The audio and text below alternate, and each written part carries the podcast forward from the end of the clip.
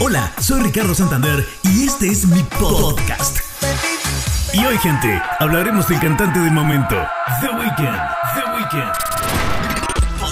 Su nombre real es Abel McConan Tesfaye, pero el mundo lo conoce como The Weeknd porque bajo ese seudónimo creó su cuenta de YouTube donde subía videos musicales desde el anonimato. Diez años después se convirtió en el protagonista del medio tiempo del Super Bowl. El 20 de marzo de 2011, el canadiense decidió subir un mixtape que son recopilaciones de canciones titulado House of Balloons, un video de 6 minutos con 52 segundos que hoy tiene más de 22 millones de reproducciones, en el que deja escuchar su voz con sonidos base.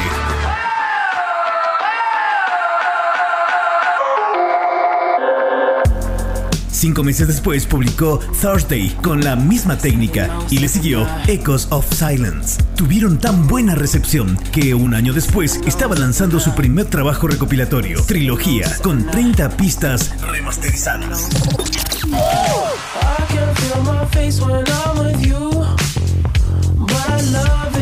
Abel fue el único hijo de un par de inmigrantes etíopes que llegaron a Canadá en los años 80.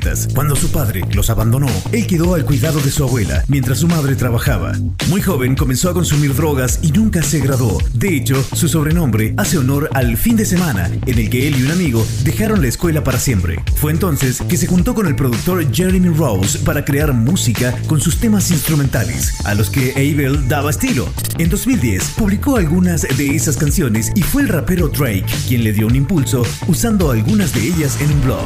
Después vino la trilogía de mixtapes conocida como Bullon's Trilogy y comenzó una gira por Estados Unidos con la que se presentó por primera vez en el Festival Coachella. Sus espectáculos eran revisados y bien recibidos por la crítica como la revista especializada Rolling Stone.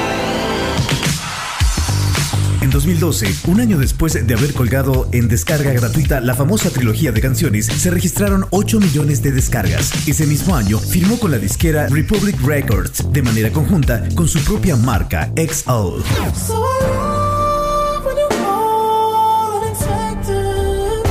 Y así habla de Weekend. Cuando no tenía nada más que hacer que crear música, consumía mucho. Las drogas eran siempre una opción. Hay canciones de mi primer álbum que tenían una duración de unos 7 minutos. Fueron hechas mientras me encontraba bajo la influencia de las drogas. Ahora, no me veo haciendo algo así. Así dijo al periódico The Guardian en el año 2016. Su segundo disco, The Hills, debutó en el número 20 de la lista Billboard Hot 100.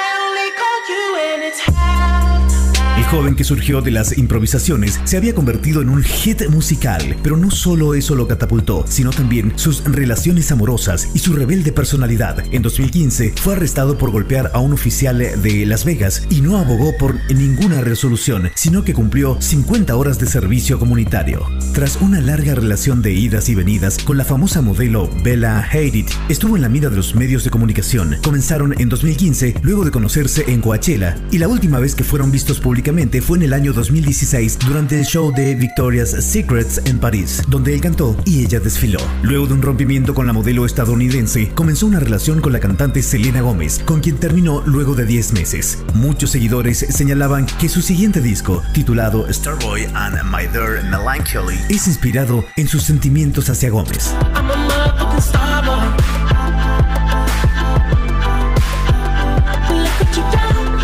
Fecha, además de cantante, es reconocido como productor y compositor, sobre todo en el género que domina el rhythm blues. Sus principales fuentes de inspiración son R. Kelly, Michael Jackson y Prince. Ha ganado tres premios Grammy y destaca además por su estilo y personalidad, por su labor altruista que muchas veces impulsa en redes sociales, mismas que lo han acompañado durante toda su carrera. En agosto pasado, por ejemplo, recaudó 350 mil dólares a favor de una iniciativa en contra del racismo con un concierto a través de TikTok. Y hace pocos días se volvió tendencia por ser protagonista del medio tiempo del Super Bowl en el evento deportivo más importante de los Estados Unidos.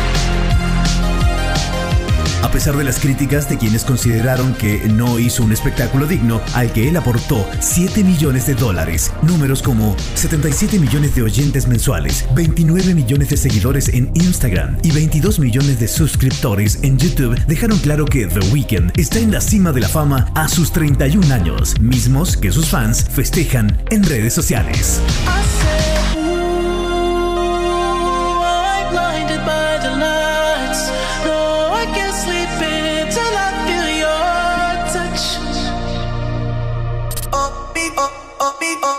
Soy Ricardo Santander y este fue mi podcast.